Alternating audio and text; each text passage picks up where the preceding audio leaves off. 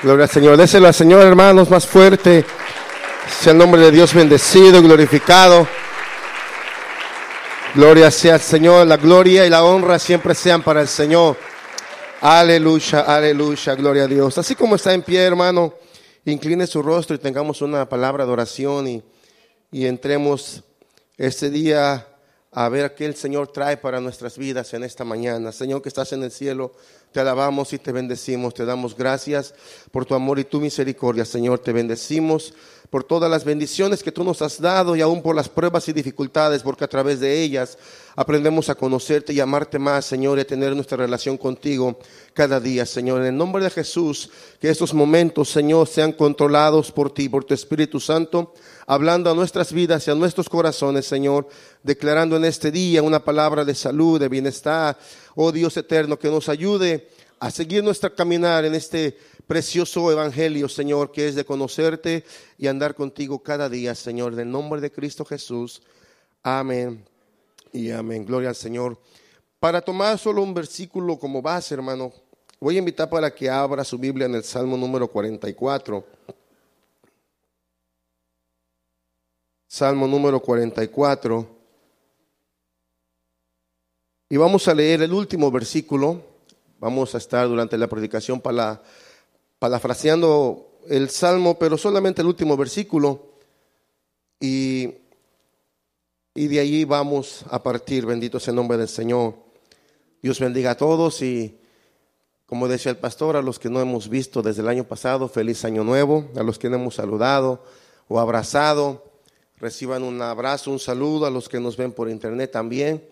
Dios les bendiga sean todos bendecidos en el nombre del Señor Jesucristo. Salmo 44, verso 26 dice, levántate para ayudarnos y redímenos por causa de tu misericordia.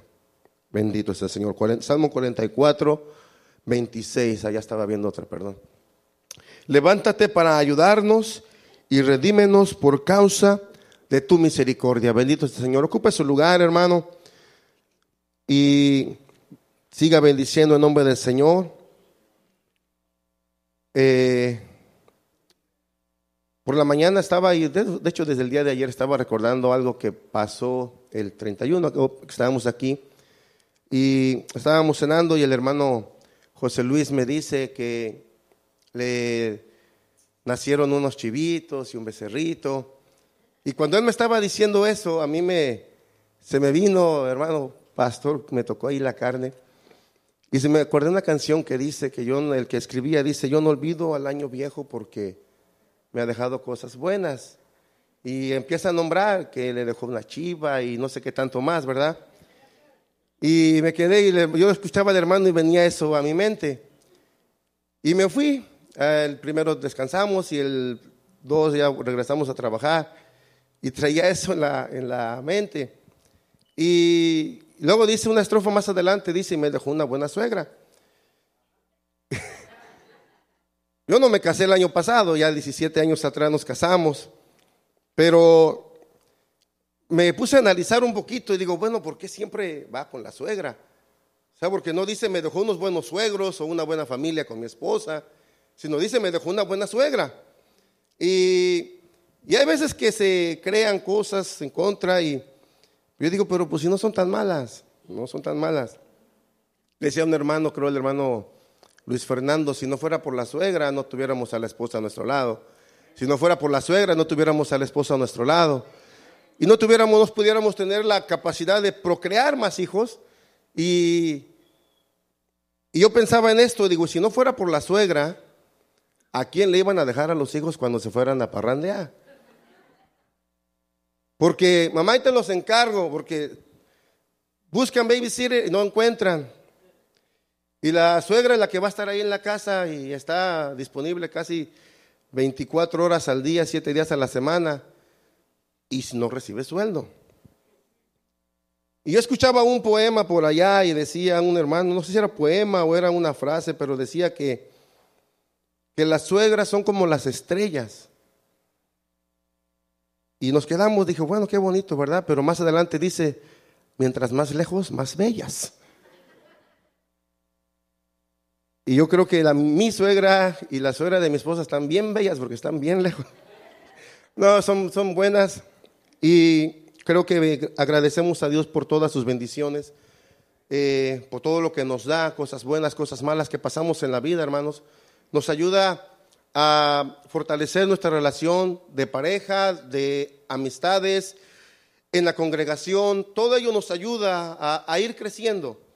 Y tiempo atrás, estudiando la palabra del Señor y a raíz de un asunto que pasó por ahí en la vida y no conmigo, pero alrededor, leyendo la palabra, vino a, mi mente y estaba leyendo este, la palabra del Señor y voy a este salmo y me llama la atención tremendamente este salmo que hay circunstancias en nuestras vidas que hacemos un voto de confianza, un voto de lealtad, un voto de fidelidad hacia algo o hacia alguien, llámese matrimonio, llámese servicio en el, por ejemplo, en el servicio militar o en la policía o, o a un trabajo o a una relación de amistad. Y dentro de, esa, de ese caminar que vamos, o aun cuando venimos al Señor y ese caminar, hay, hay circunstancias, hay diferencias, hay, hay obstáculos en nuestra vida que nos van a poner a prueba y nos van a recordar lo que dijimos tiempo atrás. ¿Como cuál? Decía, por ejemplo, la relación de pareja. Cuando nos, los que somos casados venimos al frente, venimos ante el ministro, primero ante, ante un juez o ante un representante de la ley y del registro civil y venimos y decimos, prometo serte fiel, entre otras cosas. Y de ahí se desprenden varias, varias ramas que dice en la enfermedad, en la salud, en la abundancia y en la pobreza, en los, en los momentos felices y en los momentos tristes, en los momentos difíciles y en los momentos cuando vayamos bien. Pero prometemos fidelidad y ahí se desprenden varias ramas. Una persona que se enrola en el servicio militar, yo no me enrolé, yo solamente traté de cumplir el, requisito mínimo que pedía en México, pero aun cuando llegamos ahí nos teníamos que presentar cada ocho días para marchar y para, para al fin de un año recibir una cartilla del servicio militar que cumplimos al menos un año. Dicen ahí, prometes estar aquí todos los sábados a las 7 de la mañana hasta las 3 de la tarde. Y todos, sí, yo prometo, protesto. Y creo que cuando un soldado se enrola, le piden jurar lealtad a la bandera del país que está defendiendo. Hay el problema que sea, no le preguntan, ¿quieres ir a la guerra? No. Si hay guerra, le dicen, te presentas en tal día y sales a tal parte. ¿A dónde? No sabe, ¿qué va a hacer? No sabe. Cuando lleguen allá te van a dar instrucción, pero es cumplir el voto que hizo cuando se enroló. Pero hay circunstancias en, la, en el caminar y en la vida que nos a veces nos quieren hacer flaquear y dependiendo cómo lo tomemos, y nos hacen flaquear y flaqueamos y caemos, o lo tomamos para agarrar fuerza y seguir adelante. Y al leer este salmo y al leer esta palabra, le puse, para mí venía a mi mente y le puse por título el salmo de la fidelidad. Y estamos en tiempos, hermanos, en que vemos a nuestro alrededor las cosas que fueron predecidas por el Señor Jesucristo y los profetas antes de Él, las cosas que pasarían antes del fin, estamos viendo cosas que la palabra está cumpliéndose paso a paso. Y veía mi, en la, en la palabra del Señor veía una, una cosa muy interesante. El Salmo 44, usted ha visto varios salmos de, clamor, de alegría, muchos cantos que entonamos están basados en los salmos. Y escuchamos que el salmista David era que tomaba los salmos y empezaba a cantar y de ahí escribieron y, los pusieron en los salmos, pero él no escribió todos. Este salmo se, se menciona que lo escribieron alrededor de unas ocho personas. Saúl, eh, Abinadab y otros más. Pero este salmo empieza, tiene varias etapas durante, durante todo el salmo. Y y dice, oh Dios, con nuestros oídos hemos oído, nuestros padres nos han contado la obra que hiciste en sus días, en los tiempos antiguos. Tú con tu mano echaste las naciones y las plantaste y los plantaste a ellos. Afligiste a los pueblos y los arrojaste, porque no se apoderaron de la tierra por su espada, ni su brazo los libró, sino tu diestra y tu brazo y la luz de tu rostro, porque te complaciste en ellos. Oh Dios, tú eres rey, manda salvación a Jacob.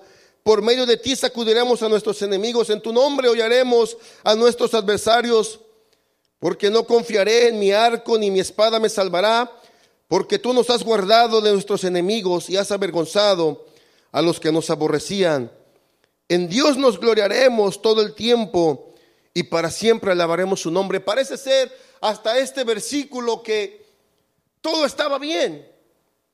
Como cuando empieza la relación de, de matrimonio, empieza bien y el noviazgo, qué bonito y, y la lleva a sanar, la lleva a comer y salen y todo bien y parece que hay pequeñas dificultades, pero no le toma en cuenta.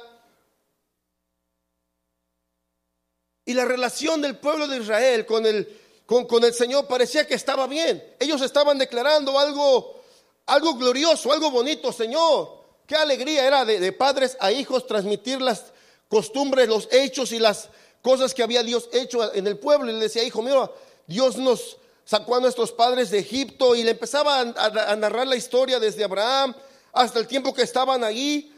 Y ellos por eso menciona y dice, hemos oído con nuestros oídos.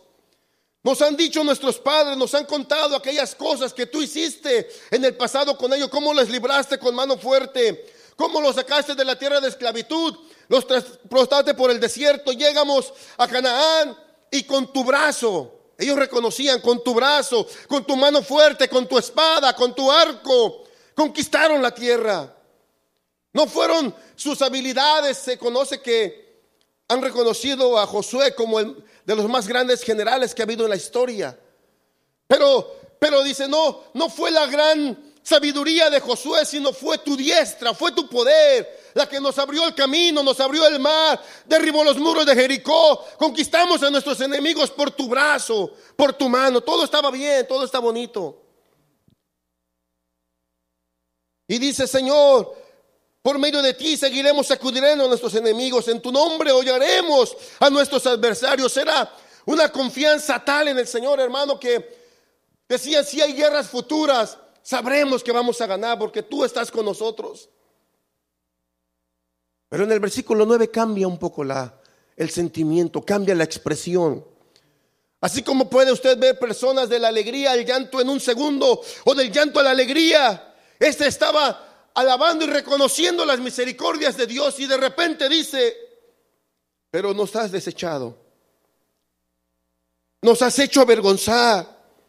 No sales con nuestros ejércitos. Nos hiciste retroceder delante del enemigo y nos saquean para así los que nos aborrecen.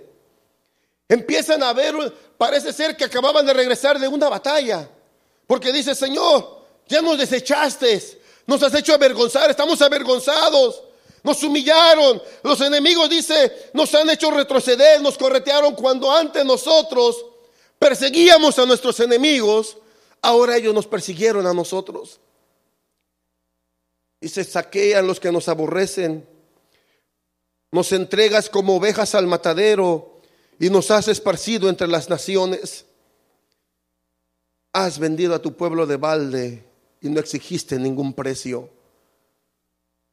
Puede tal vez usted, hermano, imaginarse, yo veía esta parte y de repente podía, trataba, intentaba ver en mi mente una imagen de esta persona que, que estaba alabando a Dios, estaba, podía ver su cara de regocijo, Señor, tú nos has ayudado con nuestros enemigos, hemos, conquistamos la tierra por tu misericordia, por tu palabra, has sido con nosotros y de repente dice, pero en esta batalla última, Señor, hemos sido destruidos, hemos sido perseguidos, yo no sé si usted en algún momento en su vida se ha, sentido así, hermano.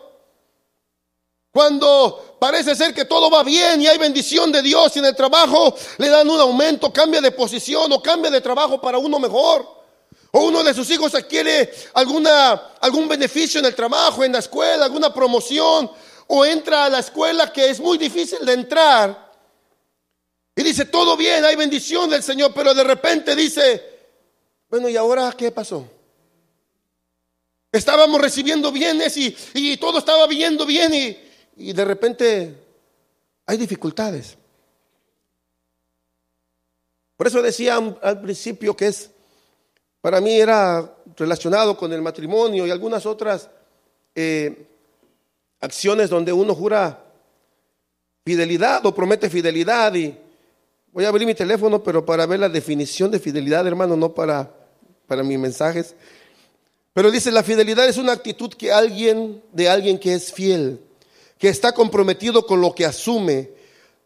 Deriva de la palabra latín fidelitas y su significado es servir a un Dios.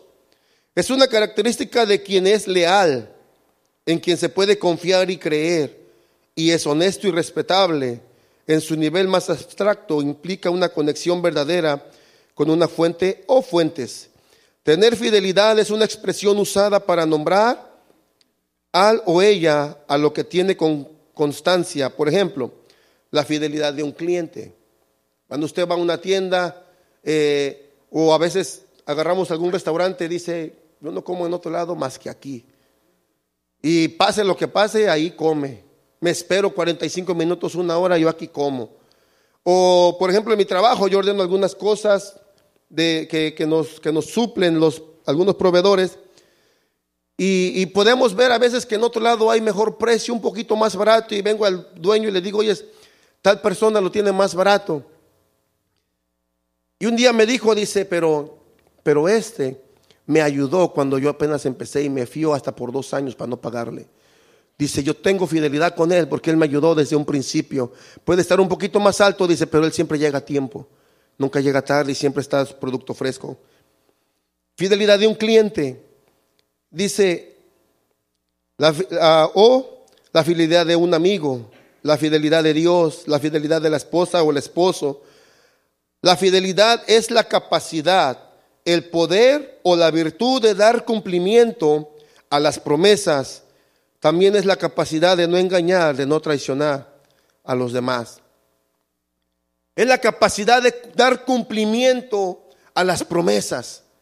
Cuando nos casamos decimos, yo prometo estar contigo y prometo suplirte y prometo cuidarte y prometo estar contigo. Y cuando Pasa de repente un tiempo, dice, bueno, ahora ve tú a trabajar, yo aquí te espero en la casa. Hace tiempo, hace unos ocho años, platicaba con alguien, una persona, una mujer, y me dice, ¿sabes qué? Dice, este, estoy en proceso de dejar a mi marido. Y dice, pero siguiendo en la plática, yo pensé, dije, la mujer la maltrata, le pega, no sé qué tanto le, le podrá hacer. No, dice, lo que pasa es que tuvo un accidente hace un tiempo y ya me cansé de cuidarlo. Dice, lo voy a dejar. Y le dije, bueno, ¿y qué no juraron amor en las buenas y en las malas? Bueno, dice, pero no pensé que iban a estar tan malas. Y dejé de verla. Y un tiempo después me encontré que sí, verdaderamente lo dejó. Lo dejó. Y pudiera ser que Dice, bueno, pues es que él está enfermo, este, y, y poder, poder bastantes obstáculos eh, y, excusas, pero la prueba es que cuando, o la cosa es que cuando venimos y decidimos casarnos, dijimos, prometo estar ahí contigo, pase lo que pase, hasta que la muerte nos separe. Yo escuchaba un testimonio de una, de una persona adulta, un anciano hermano de él, un día y más me llamó la atención escucharlo porque era, lo escuchaba y, en ese tiempo que lo escuché estábamos en medio de, de, de, religiosos, pues. Cuando alguien muere eh, eh, allá, ya para qué lo vas a visitar. Ya no te ve, no te escucha, no lo ves, es tierra, es un, una cosa allí, o le dicen cosas diferentes. Pero un ancianito había muerto su esposa, más de 60 años de casados.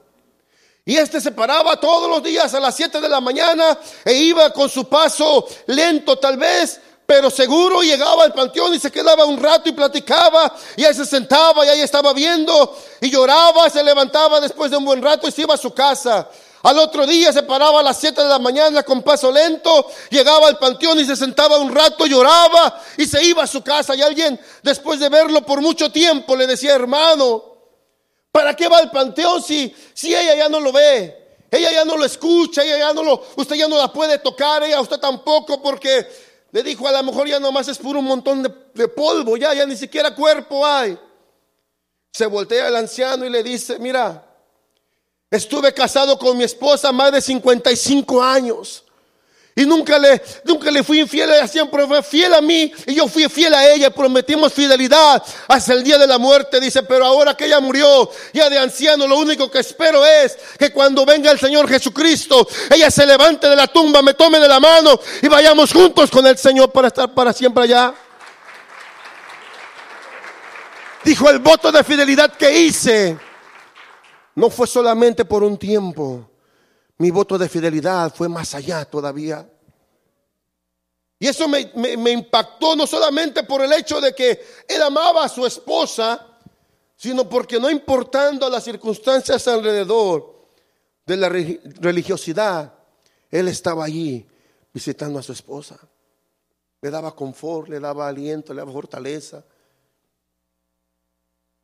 No importando las dificultades, hermano, no importando, decía la vez pasada cuando los hermanos, hermano Luis Fernando y su esposa cumplían 25 años, recordaba un, evento que pasó con mi abuelito y mi abuelita, mi abuelita estaba postrada y había gente cuidándola, pero mi abuelito no se despegaba.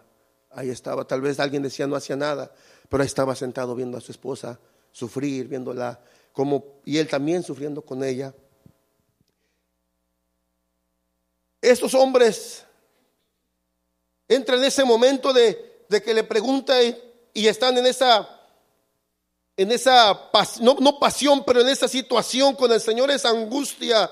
Nos entregas como ovejas al matadero, nos pones por afrenta de nuestros vecinos, por escarnio y por burla de los que nos rodean, el versículo 13. Nos pones, dice, por afrenta de nuestros vecinos. La palabra del Señor dice cuando en, Hechos capítulo 2, versículo 8, dice, mas recibiréis poder cuando haya venido sobre vosotros la virtud del Espíritu Santo. Y dice, me seréis testigos en Jerusalén, en Judea, con tus vecinos. Ya nos lo han explicado muchas veces. Pero aquí no estaban siendo testigos de algo bueno. Dice, no, nos pones por afrenta de nuestros vecinos. Dice, por escarnio, dice, y burla de los que nos rodean. Nos pusiste por proverbio ante las naciones. Todos al, vernos menean la cabeza. ¿Usted ha visto a alguien o a lo mejor usted mismo ha meneado la cabeza cuando ve a alguien? Y a veces lo se toma como situación de burla. Cuando, cuando alguien está haciendo algo impropio, nomás meneamos la cabeza. Pobre persona, pobre hombre. Dice la palabra que cuando Jesús estaba colgado en la cruz, pendiente de la cruz, pasaba la gente y meneaba la cabeza. A muchos salvó, a muchos sanó, sálvese él si puede. Pero cuando se menea la cabeza generalmente es símbolo de, de humillación, de burla. Dice, todos menean la cabeza cuando nos ven cada día. Mi vergüenza está delante de mí, la confusión de mi rostro me cubre por la voz del que me vitupera y deshonra por razón del enemigo y del vengativo. Hay momentos que decías un principio cuando todo va bien y de repente empieza a ir mal. Clamamos al Señor porque esa es nuestra condición. Señor, ¿qué pasó? No es que no es que estemos peleando contra Dios, es que buscamos alguna respuesta, hermano. Porque podemos ir a algún lugar, pero el mejor lugar para clamar y para decir qué es lo que está pasando es a los pies del maestro. Señor, ¿qué pasó? Este viene y le dice, Señor, nos has abandonado. Mismo Jesucristo en el, en el huerto de Getsemaní dice, Padre, si es posible, pasa de mí esta copa. Y cuando estaba en, en la cruz dice, Padre, ¿por qué me has desamparado? Había vivido eventos tremendos, calmó la tempestad, levantó paralíticos, sanó ciegos, sanó leprosos, resucitó un muerto y en esa situación, allá en el momento de la cruz dice, Padre, ¿por qué me has desamparado? La humanidad, la carne se, se, se siente, se duele y es lógico clamar. clamar. Pero en este, después de este versículo, vuelve a cambiar el tono el, escritor, los escritores, cambian el tono. Y dice el versículo 17, todo esto nos ha venido y no nos hemos olvidado de tu ley. No hemos faltado a tu pacto. No se ha vuelto atrás, atrás nuestro corazón, ni se han apartado de tus caminos nuestros pasos, para que nos quebrantases en lugar de chacales y nos cubrieses con sombra de muerte. Dice, hemos pasado tribulaciones, hemos pasado angustias, hemos pasado humillaciones, se han burlado de nosotros, eh, han hecho con nosotros tantas cosas, Señor. Pero venimos a decirte una cosa, no nos hemos olvidado de ti. No hemos faltado a tu pacto. Ha habido situaciones diferentes en su vida, en su matrimonio, pero usted voltea atrás y dice, Gracias Señor porque ha habido dificultades, problemas, abundancia, escasez, salud, bienestar, enfermedad, pero aún estamos juntos. Aún estamos unidos. Ha habido diferencias en nuestras vidas. Ha habido problemas en la iglesia, dificultades, problemas con este, con aquel. Pero aún estamos juntos, Señor, declarando que tú vives y que tú reinas por los siglos de los siglos. No nos hemos olvidado de ti, no hemos olvidado tu pacto, ni nuestro corazón se ha apartado, dice, se ha vuelto atrás. El versículo 20 pareciera que sonara como a reclamo. Si nos hubiésemos olvidado del nombre de nuestro Dios o alzado nuestras manos a Dios ajeno, ¿no demandaría Dios esto?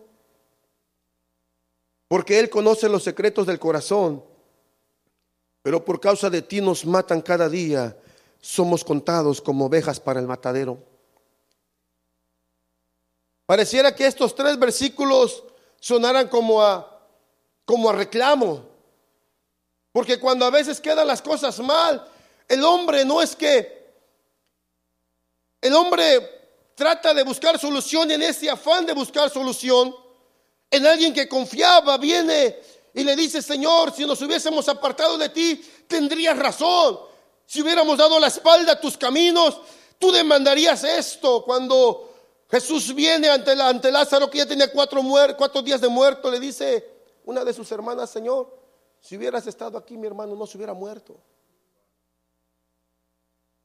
Pero el Señor no reacciona de alguna manera mal, como, ¿por qué me reclamas o por qué me hablas de esa manera? No, solamente le dice, no te he dicho que si crees verás la gloria de Dios. Versículo 23 dice, despierta. ¿Por qué duermes, Señor? Despierta, no te alejes para siempre. ¿Por qué te escondes? ¿Por qué escondes tu rostro y te olvidas de nuestra aflicción y de la opresión nuestra? Se creía que cuando clamaban al Señor o clamaban a alguien, los pueblos alrededor clamaban a sus dioses y no contestaba, es que o que estaba dormido o se había ido lejos. Cuando Elías se va con los profetas de Baal al monte Carmelo, están allá y aquellos dice que le clamaban y clamaban y bailaban y hacían sus rituales, se flagelaban el cuerpo y hacían cuanta cosa. Y Elías los veía y le decía, grítenle, a lo mejor está dormido. Era la creencia de que cuando clamaban y no contestaba, era que estaba dormido. Y ellos dicen, Señor, te estoy clamando, estoy pidiéndote a ti. ¿Acaso estás dormido? Despierta. Y Elías decía, o a lo mejor se fue y está ocupado, grítenle más fuerte. Por eso le dice, ¿por qué te duermes? Despierta, no te alejes, no te apartes para siempre, Señor. ¿Por qué escondes tu rostro cuando a veces no queremos ver a alguien o no queremos ayudar a alguien o no lo queremos saludar? Nos escondemos o agachamos. Los que están chaparritos no les cuesta mucho trabajo, ¿verdad? El que está más alto tiene que dar como tres dobles para agacharse. Y nos perdemos entre la multitud. Ya después le decimos a un amigo, a la, esposa, o vi a fulano, pero me escondí, no lo quería saludar. Pero si lo vio. Oye, ¿te vino tal parte? ¿A poco? Sí, no, yo no estaba por allá. Y si te vino, me acuerdo. Pero dice, no te escondas, no escondas tu rostro, no te olvides de nuestra aflicción y de la opresión nuestra, porque nuestra alma está agobiada hasta el polvo, nuestro cuerpo está postrado hasta la tierra. Levántate para ayudarnos y redívenos por causa de tu misericordia. Cuando nosotros venimos a la presencia del Señor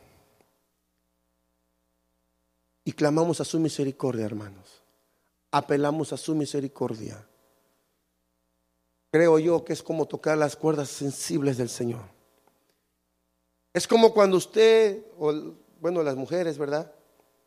Decía yo una vez, no, tengo hijas, pero dicen que las hijas son este, más allegadas al papá. Y cuando la hija quiere algo, le empieza a hacer cariñitos al papá. Yo lo veo con mi cuñado y con algunos más por ahí. Pero la, hija nomás le empieza a hacer cariñitos al papá y lo abraza y papito lindo y que no sé qué. Está perdido el hombre, hermanos. Está perdido. Yo le digo a mi cuñado, pobre de ti porque tienes tu esposa. Mi hermana tienes una hija y antes de mi hermana tuvo dos hijas en su antigua relación. Le digo, estás rodeado de mujeres, estás amolado. Porque le hacen ojitos, le hacen cariñitos. Y alguien dijo por ahí, nomás dobla las patitas y ya. Pero a veces así es parecido con el Señor, hermano. Venimos y le decimos, Señor, vengo ante tu presencia no en mis fuerzas. Vengo ante tu presencia en el nombre de Jesús. Y usted le dice, vengo queriendo hallar gracia delante de ti. Y eso es como, Señor, pido misericordia. Y el Señor dice, a ver, permítanme, me pidió en el nombre de mi Hijo, que dio su vida por él, está lavado con su sangre, pide hallar gracia y pide misericordia. Y el Señor le pone atención. Si bien es cierto, hermano, en este salmo y en, nuestra vida vemos diferencias, vemos cosas tremendas, cambios de actitud, cambios de parecer, cambios de estado de ánimo, dificultades, adversidades. A veces en nuestra vida hay problemas. En la iglesia, como una familia grande que somos, hay problemas, hay dificultades. Que este no me saludó, que este no me habló, que este me habló golpeado, que este me dijo esto, que este me dijo lo otro.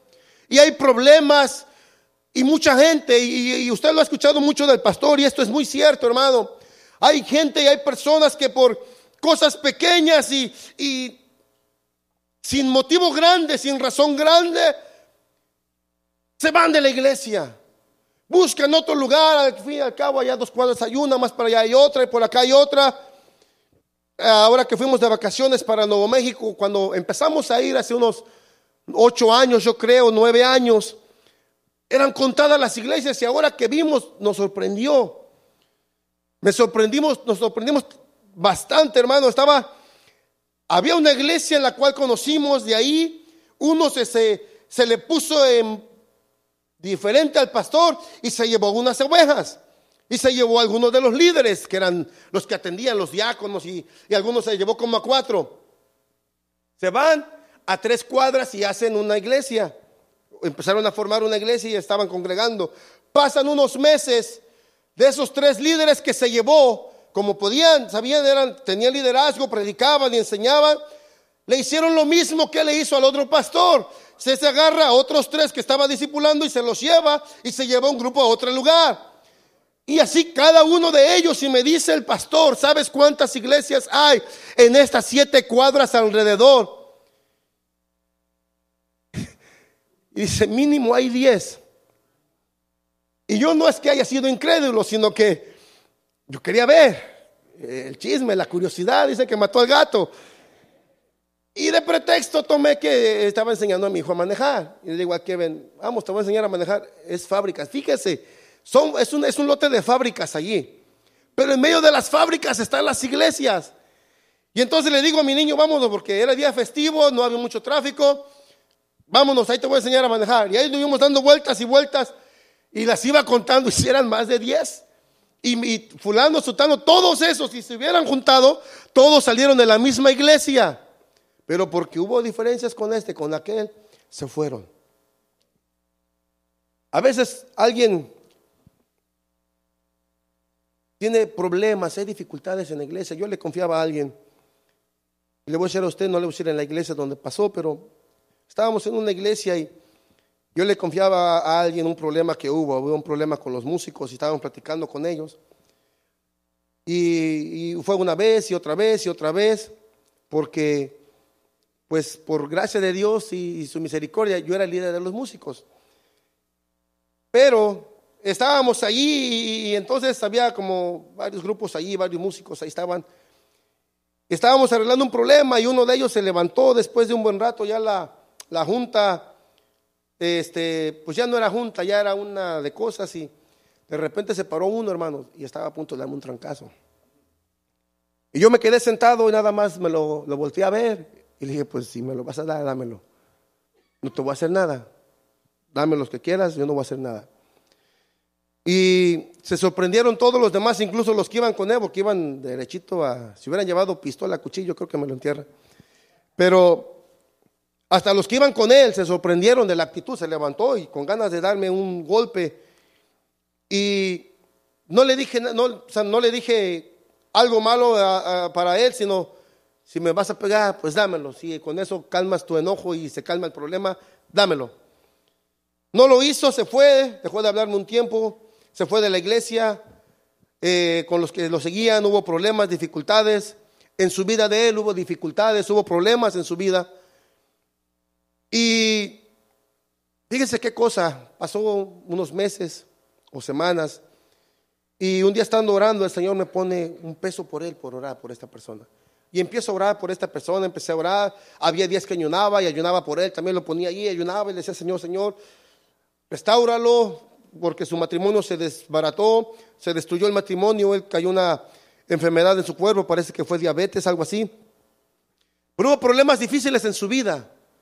Y cuando un día lo volví a ver, alguien me dice, ahí está, y no sé si lo dijeron con la intención de que yo corriera, de que me escondiera, porque hoy te va a pegar a lo mejor, porque se enteraron algunos lo que pasó.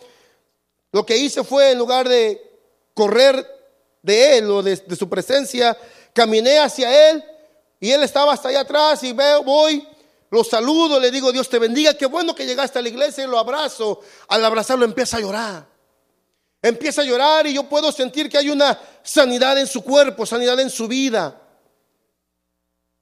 Y cuando leía este salmo, este evento y estas cosas vinieron a mi mente, hermano, y es que por eso le ponía por título el salmo de la fidelidad. Porque hicimos un voto de servicio al Señor y cuando venimos a este lugar hicimos un voto de estarle sirviendo a Dios donde nos haya plantado, que nos plantó en esta iglesia. Tal vez Él tendrá motivos adelante en el futuro para movernos, pero que sea en su voluntad. Pero cuando hay dificultades, cuando hay problemas, el asunto no es correr de ellos, el asunto es venir a los pies del Señor. Este, estos escritores o el escritor de este salmo le empezó diciendo, Señor, Hemos tenido una relación buena en el pasado. Tú nos ayudaste a conquistar la tierra, tú estuviste con nosotros, nos, nos, ayudaste a conquistarla, tu brazo fuerte, tu mano, has estado con nosotros. Si bien es cierto, ha habido guerras, ha habido peleas, ha habido luchas en las cuales hemos sido destruidos, derrotados, perseguidos por el enemigo, hemos sido avergonzados, hemos sido eh, eh, llevados cautivos, Señor, han matado a nuestros hermanos. Pero por eso dice el versículo 17, todo esto nos ha venido, pero no nos hemos olvidado de ti. Cuando hay problemas en su vida y cuando su fidelidad, su estabilidad como cristiano empieza a tambalear y empieza a ser probada, la respuesta no es correr, la respuesta no es ir a pelear, la respuesta no es decirle cosas, no. La respuesta es doblar las rodillas. Señor, aquí estoy. Ha habido problemas, ha habido dificultades, pero aquí estoy, Señor. La batalla es tuya, el problema es tuyo. Si usted le trae el problema al Señor, Él sabe qué es lo que va a hacer. Posiblemente oiga voz audible y le diga, estad quedos, que quedos que yo voy a pelear por ustedes. O a lo mejor no lo escucha, a lo mejor le da una paz, o a lo mejor no hay respuesta. Porque ellos gritaban y clamaban y dice, despierta Señor, porque te duerme, despierta. La fidelidad ha sido puesta a prueba por cada uno de nosotros muchas veces. Pero la, solución, la respuesta no es correr ni desanimarnos. Cuando eso quiera pasar, quiera entrar el desánimo o, o el problema o el pleito, hay que correr a los pies del Señor. Va a haber dificultades, va a haber problemas en el camino, sí los va a haber, hermano. Yo creo que cuando el apóstol Pablo leía esta escritura, el Espíritu le revela una palabra tremenda para dejarla para nosotros, para fortaleza, para tomarla para alentar, alentarnos unos a los otros y decir, Señor, aquí voy contigo. Hubo problemas el año pasado, hubo dificultades el año pasado, pero tú no me has dejado, aquí estoy, Señor. La prueba es que abro los ojos y veo la vida.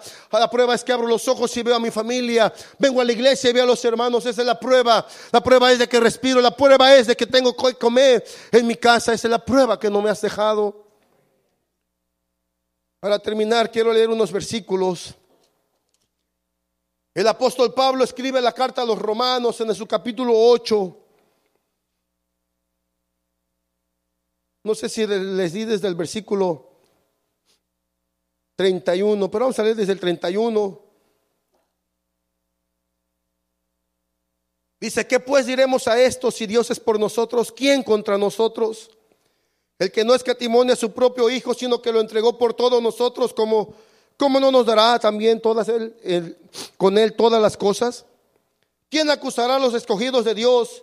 Dios es el que justifica. ¿Quién condenará si Cristo es el que murió, más aún el que resucitó? Y está a la diestra de Dios también, intercede por nosotros, dice. Se dice que cuando el apóstol Pablo leía este salmo, el Salmo 44, en el versículo 22, viene una revelación a su vida y empieza y dice, ¿qué nos separará del amor de Cristo? Tribulación, angustia, persecución, hambre, desnudez, peligro o espada. Algunas versiones dicen cuchillo. Como está escrito, por causa de ti somos muertos todo el tiempo, somos contados como ovejas al matadero. Antes en todas estas cosas somos más que vencedores por medio de aquel que nos salmó. Por lo cual estoy seguro que ni la muerte, ni la vida, ni ángeles, ni principados, ni potestades, ni lo presente, ni lo porvenir, ni lo alto, ni lo profundo, ni ninguna otra cosa creada nos podrá separar del amor de Dios que es en Cristo Jesús, Señor nuestro. Ninguna cosa creada, hermano. Dejemos que nos aparte del amor de Cristo. Estamos en este camino por su misericordia y su gracia. No permitamos que venga algo exterior a alejarnos. Si bien es cierto, hay muchas iglesias. Si bien es cierto, hay otros lugares donde podemos ir. Y usted dirá, bueno, tú te viniste de otra, me vine de otra. Pero había dificultades y no fue en el momento de que mañana me voy. Estuvimos orando, orando, orando. Y en ese tiempo que estuvimos orando, estuvimos tratando de, de luchar y poner nuestro ganito de arena en nuestro hombro.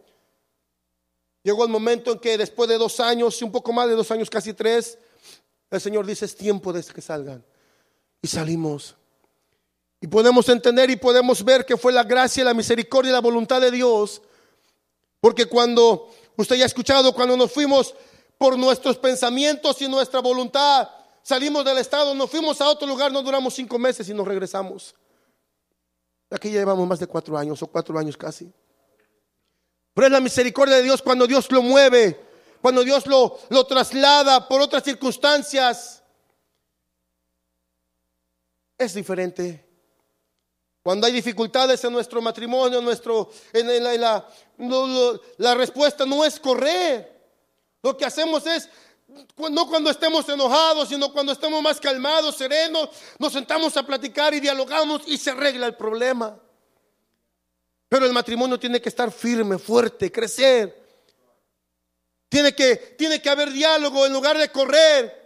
Porque si yo tengo un problema con mi esposa, no voy a correr con el vecino o el borracho o el maldiciente o el que trae pistola porque va a decir, bueno, pues aquí está para arreglar el problema. No. Fácil. Se muere y se acaba el problema. ¿Verdad? No, hermano. Cuando haya problema, en primer lugar, doblar rodillas, clamar a Dios. Buscar un consejo y decirle al Señor, Señor, ¿qué podemos hacer? Pero cada día cuando haya problemas en su vida, declare como el escritor de este salmo, Señor, ha habido problemas, ha habido dificultades, pero en todo ello no nos hemos olvidado de ti.